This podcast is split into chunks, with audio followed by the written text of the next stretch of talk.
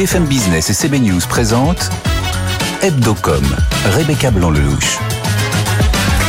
Bonjour, bonjour à tous et bienvenue dans Hebdocom, votre rendez-vous qui décrypte les actualités de la pub, de la com et des médias sur BFM Business. Au sommaire de cette émission, Avas lance un scanner de développement durable pour les marques. Quelles nouveautés et quels enjeux pour 2023 Raphaël Deandréis, président Avas Village France et Europe, est notre invité en première partie d'émission. TikTok est de retour sur le tapis rouge du festival de Cannes cette année. Léo Dumas nous détaillera le dispositif dans son journal. Et puis cette semaine, Elisabeth Borne fête ses un an à Matignon. Comment est-elle perçue auprès des Français? C'est notre sondage réalisé par Harris Interactive pour BFM Business et pour Tilder de la semaine. Voilà le programme. Hebdocom, ça commence tout de suite. BFM Business, Hebdocom, l'invité média. En plateau avec moi, Frédéric Roy, rédacteur en chef de CV News, bonjour. Bonjour Rebecca. Et notre invité aujourd'hui, c'est Raphaël Deandréis, bonjour. Bonjour. Merci d'être avec nous. Vous êtes le président Avas Village France et Europe. Alors Avas, c'est le géant de la com et filiale de Vivendi. Vous avez réalisé euh, une très belle année en 2022 avec 2,8 milliards d'euros de chiffre d'affaires en croissance par rapport à 2021. Et euh, je voudrais qu'on parle d'un sujet euh, qui est sorti il y a quelques jours, une étude qui est sortie il y a quelques jours euh, par le baromètre unifié du marché euh, publicitaire qui révèle que les recettes sont en léger recul au premier trimestre en France. Est-ce que euh, vous, chez Avas, vous avez le même ressenti et à quoi on peut s'attendre pour 2023 Je pense que le mot qui résume la situation, c'est incertitude. je pense qu'il n'y a pas de raison d'avoir un pessimisme exagéré. Et il n'y a pas non plus d'indice particulier d'un rebond euh, très fort. Donc moi, il me semble que l'incertitude, c'est ce qui euh, euh, qualifierait le mieux l'année qui arrive. Quels sont les secteurs que vous sentez qui sont les, les plus touchés en ce moment? Alors, on a aujourd'hui le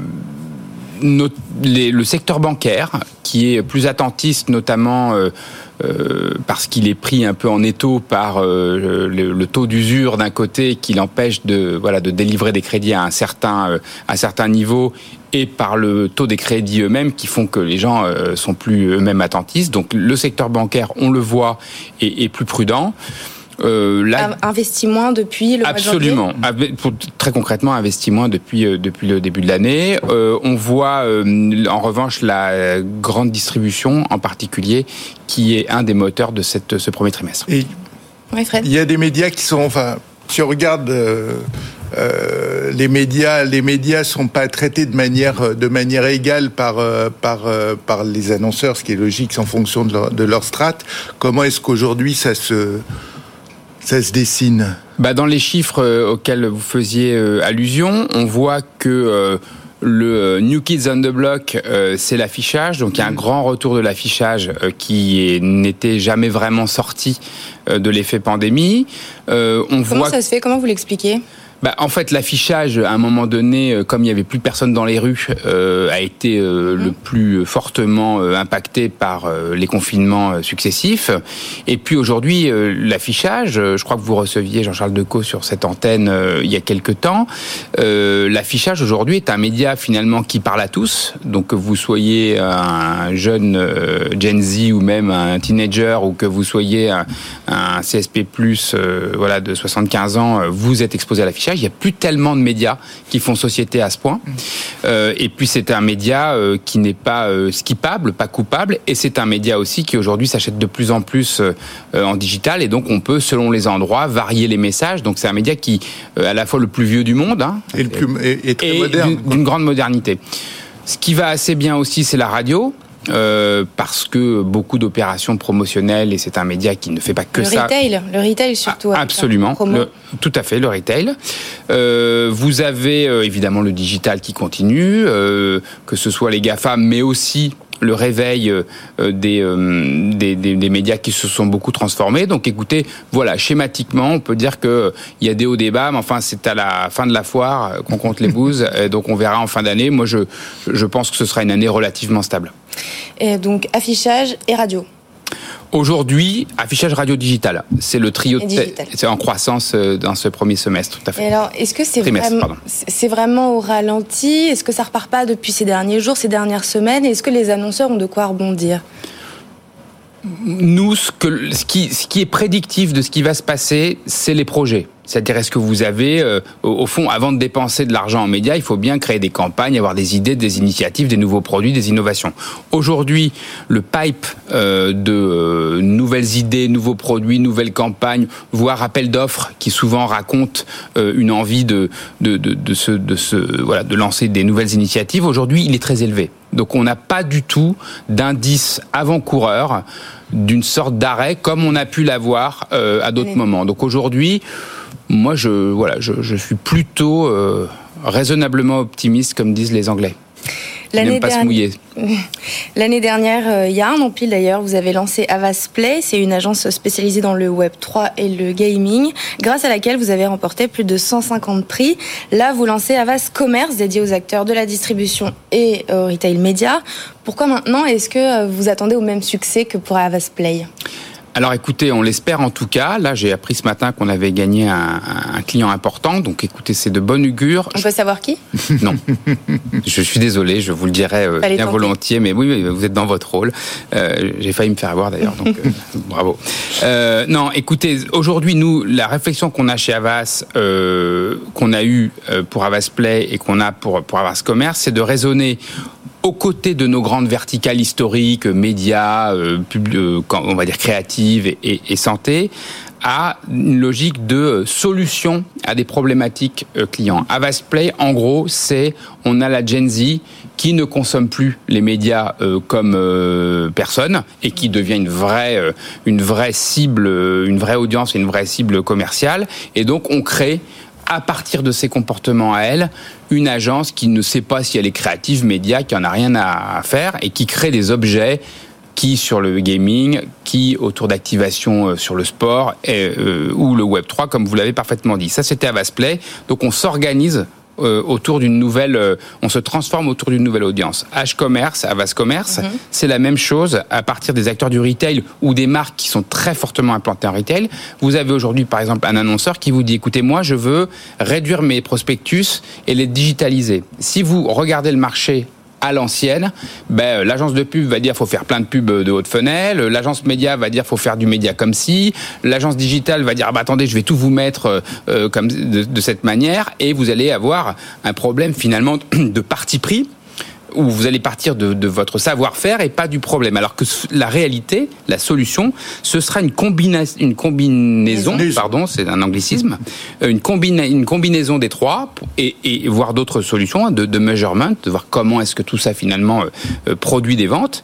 Euh, et donc, du coup, il faut prendre le sujet en termes de solution à un problème donné et c'est l'idée de ces une sorte de euh, hub en fait ça fonctionne un peu comme absolument. comme euh, comme, et, justement parmi les solutions et les outils sur lesquels vont s'appuyer Avas Commerce il y a M4 c'est un outil que vous avez lancé tout récemment également qui permet de mesurer l'impact business et carbone des plans marketing. Concrètement ça veut dire quoi? Ben, ça veut dire que moi je discutais un jour avec un, un directeur marketing qui me disait je suis en fait dans une espèce d'injonction euh, paradoxale insoluble je dois créer de la valeur, euh, faire des ventes euh, parce que c'est ma vocation. Euh, et en même temps, je suis euh, rattrapé par la patrouille au bon sens du terme euh, sur la consommation carbone mm. de mes campagnes. Alors, je parle même pas des produits, de la logistique, ça c'est les autres services, mais le directeur marketing, lui aussi, et c'est très bien, on lui demande des comptes. Et donc, on a, euh, on avait une base chez Avas, euh, chez CSA Data Consulting, un outil de d'économétrie, c'est-à-dire qui, modélise les ventes à partir d'un plan marketing, et on a euh, rajouté sur ce modèle des critères de consommation carbone en fonction du plan média. Donc concrètement, Rebecca, vous me dites, moi je veux, je sais pas quoi, je veux vendre des chaises de jardin, totalement écolo, hein, bien sûr, et puis vous me dites, voilà, moi j'ai 100 000 euros pour, euh, pour faire ma campagne et je voudrais limiter au maximum euh, bah, le, la consommation carbone de ma campagne. Mais donc je vais vous faire, euh, grâce à cet outil, enfin je vais, on va vous faire grâce à cet outil chez Avas une combinaison de médias. Donc il y aura un peu de BFM, euh,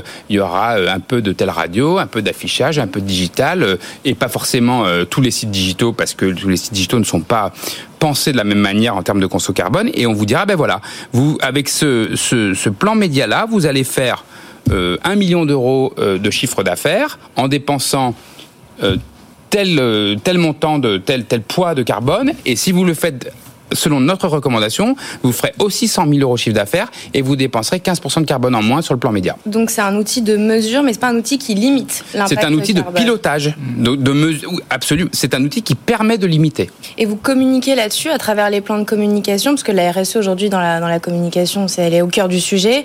Euh, est-ce que vous communiquez sur, avec cet outil? Ah ben, par exemple, vous, serez, vous ne serez sans doute pas surprise de voir que le premier euh, client qui a souscrit à ce nouvel outil, c'est Decathlon, Decathlon qui est euh, euh, voilà, qui est un client qui est toujours extrêmement soucieux euh, d'allier la performance économique avec euh, la performance environnementale et sociale. Et donc effectivement, et il y en a plein d'autres depuis qui qui ont rejoint qui ont rejoint l'outil. Pour terminer, comment vous accompagnez les marques sur le digital et utilisez-vous l'intelligence artificielle?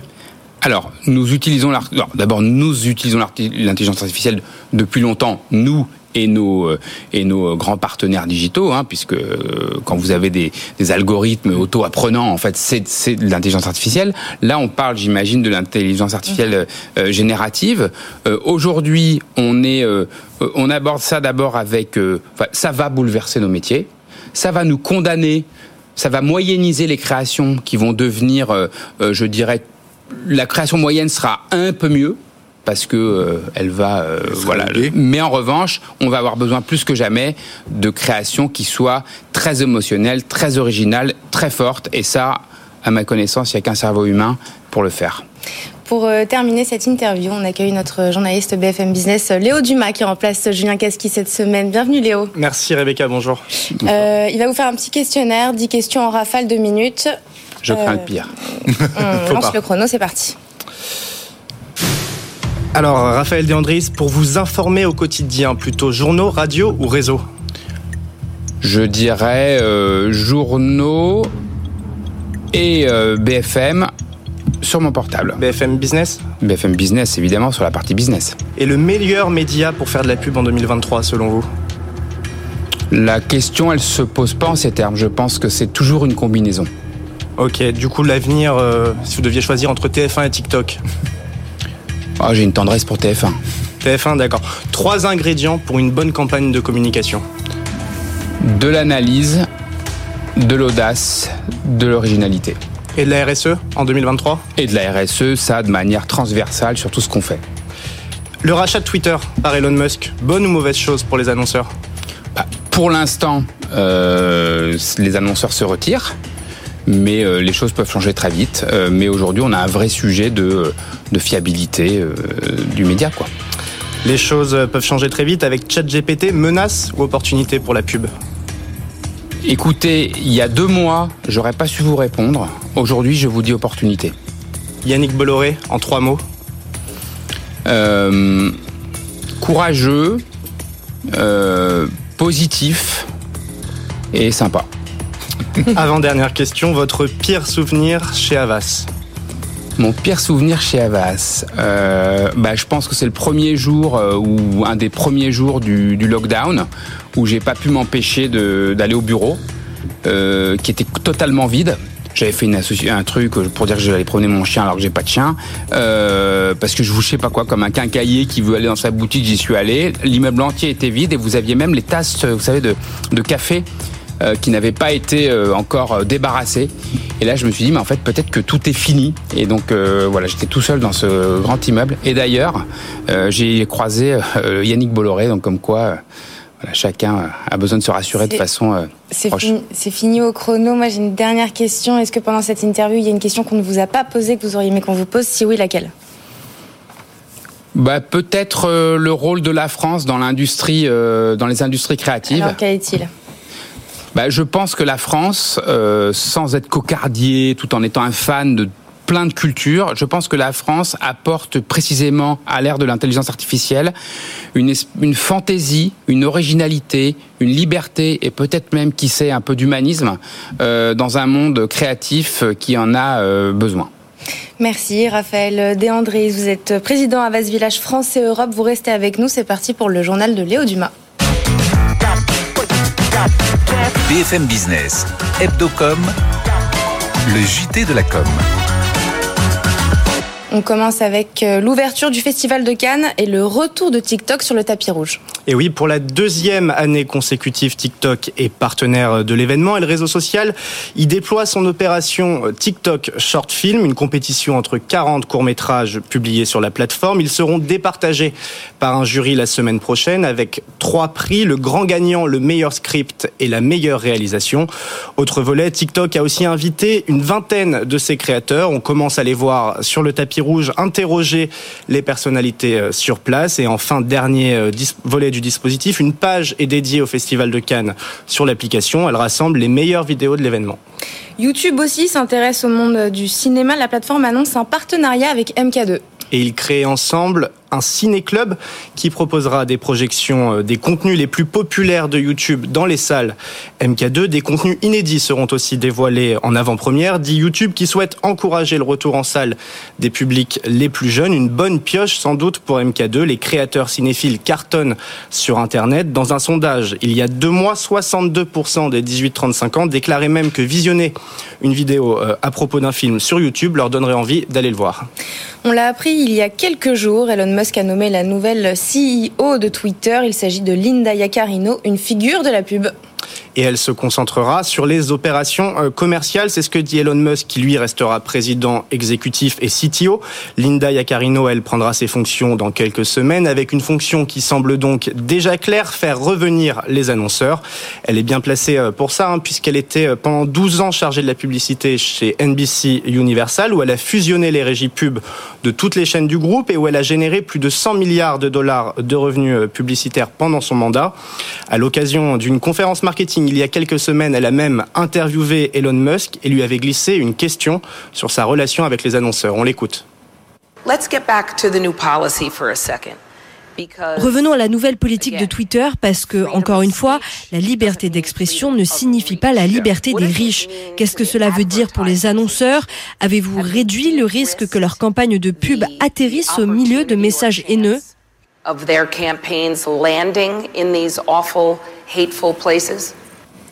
Voilà, c'est peut-être ce qui a convaincu Elon Musk de miser sur elle pour attraper les centaines d'annonceurs qui ont déserté Twitter depuis son rachat.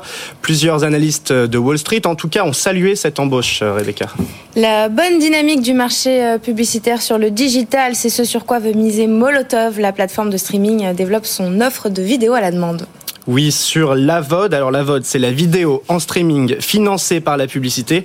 Et Molotov s'enrichit euh, en contenu avec plus de 10 000 heures euh, de, nouveaux programmes euh, qui vont arriver sur la plateforme. Une offre plus féminine et plus familiale pour accroître ses audiences, mais aussi ses revenus publicitaires afin d'atteindre la rentabilité. Et pour ce faire, Molotov crée son propre réseau publicitaire, Molotov Advertising Network, afin de récolter de la data et d'offrir des campagnes encore plus ciblées. Une agence de communication veut généraliser le congé menstruel en France. Et oui, et vous avez reçu son président il y a quelques semaines, Rebecca, c'est l'agence Mediamonks Paris. Elle se revendique comme la première à avoir mis en place le congé menstruel pour ses employés, et ce dès 2021.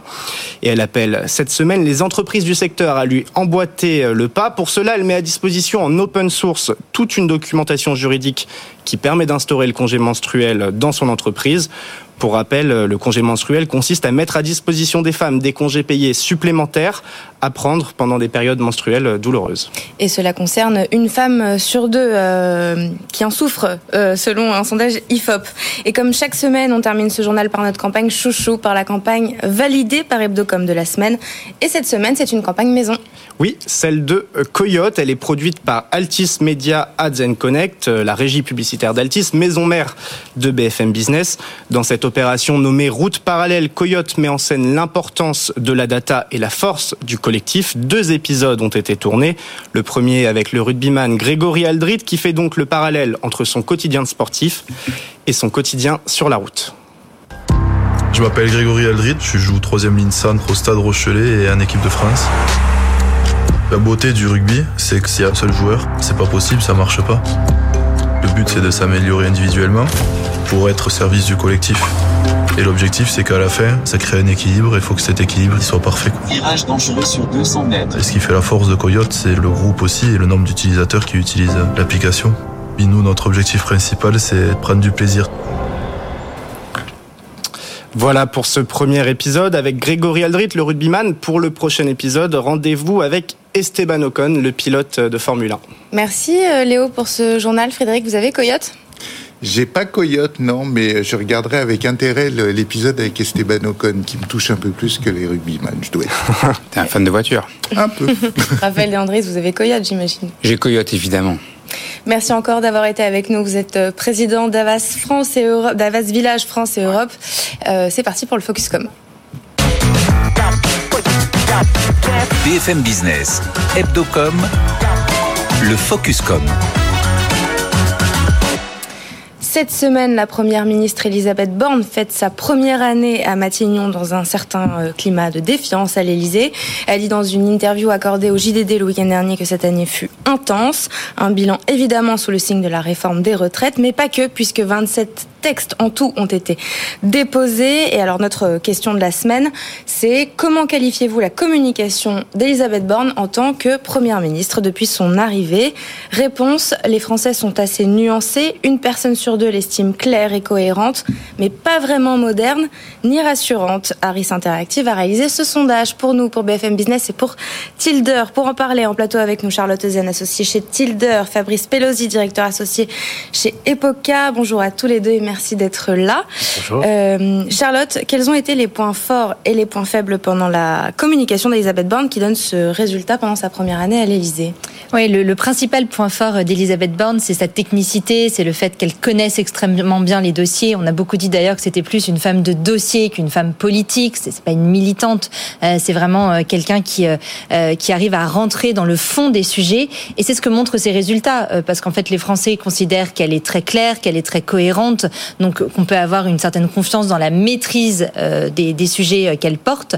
Néanmoins, euh, ce qui continue à pêcher, c'est l'incarnation, le charisme, l'image qu'elle dégage, et ça se traduit notamment par des résultats assez décevants sur les questions de modernité et de confiance, sachant que le sujet de la confiance a sans doute été très érodé par toute la séquence retraite, par l'utilisation du 49.3 et peut-être là plus récemment par les frictions qui sont apparente entre le président de la République et elle, et qui là aussi érode évidemment son image sur le terrain de, de la fiabilité et de la confiance en, en sa personne.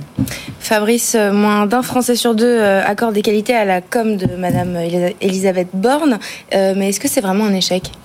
Euh, alors, euh, moi je trouve que compte tenu du contexte, c'est plutôt des très bons chiffres, euh, puisque si on reprend l'un des derniers sondages sur la réforme des retraites, qui est quand même le gros sujet d'Elisabeth Borne depuis qu'elle est arrivée, euh, il y a plus de 6 Français sur 10 qui sont contre.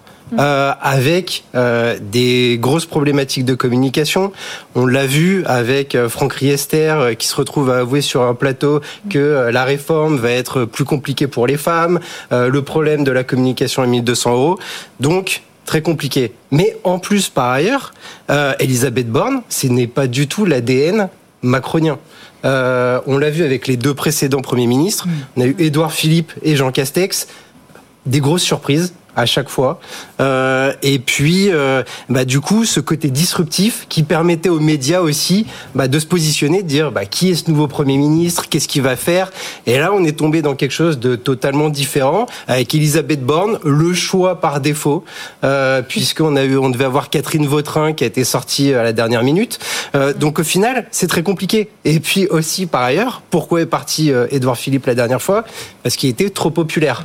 Donc il ne faut pas faire d'ombre au président donc, elle joue bien son jeu. Elle euh... suit aussi deux, deux premiers ministres qui étaient assez chaleureux, qui étaient, mmh. qui avaient été employés pour ça, qui étaient, qui avait, euh, voilà, je veux dire, une personnalité assez, assez, envahissante, quoi, en fait. C'est vrai que le contraste avec euh, Jean Castex et, Édouard Philippe est en effet compliqué aussi à, à assumer pour elle, parce qu'elle n'a pas cette personnalité, vous le disiez, chaleureuse. C'est pas une femme de terrain, ce qu'on ce qu'on dit beaucoup de Jean, de Jean Castex. Euh, mais je, je, le, le, sujet euh, pour pour l'opinion, c'est aussi que c'est une femme. Euh, c'est mm. ça faisait évidemment très longtemps qu'on n'avait pas eu une femme à ce poste et elle pouvait pas être euh, descendu euh, en flammes euh, par par le président et par l'ensemble de la classe politique parce que justement il fallait lui laisser le temps de faire ses preuves. Le sujet, c'est que là, ça fait un an cette semaine et qu'on sait que ces jours sont comptés avec sans doute un remaniement au 14 juillet. Oui, Fabrice? Bah, Je suis pas sûr. Euh, si on prenait les paris, bon, je vais, avoir, je vais dire l'inverse. Euh, aussi parce qu'il y a une interview super intéressante dans Challenge euh, aujourd'hui de la Première ministre euh, avec un point qui est important. Bon, déjà, elle a vu ses problématiques de communication où dit, elle dit qu'elle était très énervée par les bugs au moment de la, de la réforme des retraites. et puis le point le plus important, c'est que malgré euh, la réforme des retraites, les responsables syndicaux aiment Elisabeth Borne. Donc on a plusieurs responsables syndicaux qui s'expriment dans ce papier et qui disent euh, bah, Elisabeth Borne, elle est cash, elle fait pas des coups par derrière. Quand on parle avec elle, elle connaît bien ses dossiers. Donc au final, il y a aussi un sujet, c'est que le président de la République et plus globalement cette réforme des retraites, elle n'a pas été mise dans une vision plus large. Euh, cette vision plus large, elle va certainement arriver avec ce nouveau monde du travail, comment on se positionne. Là, elle a une possibilité de rebondir. Donc euh, on verra si c'est le cas ou pas. On prend les paris. Hein. donc euh, résultat plutôt positif dans l'ensemble.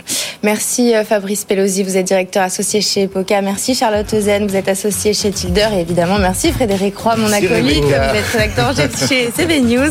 merci à tous de nous avoir suivis. Rendez-vous la semaine prochaine, même heure, même endroit, mais surtout sur toutes nos plateformes et nos réseaux sociaux.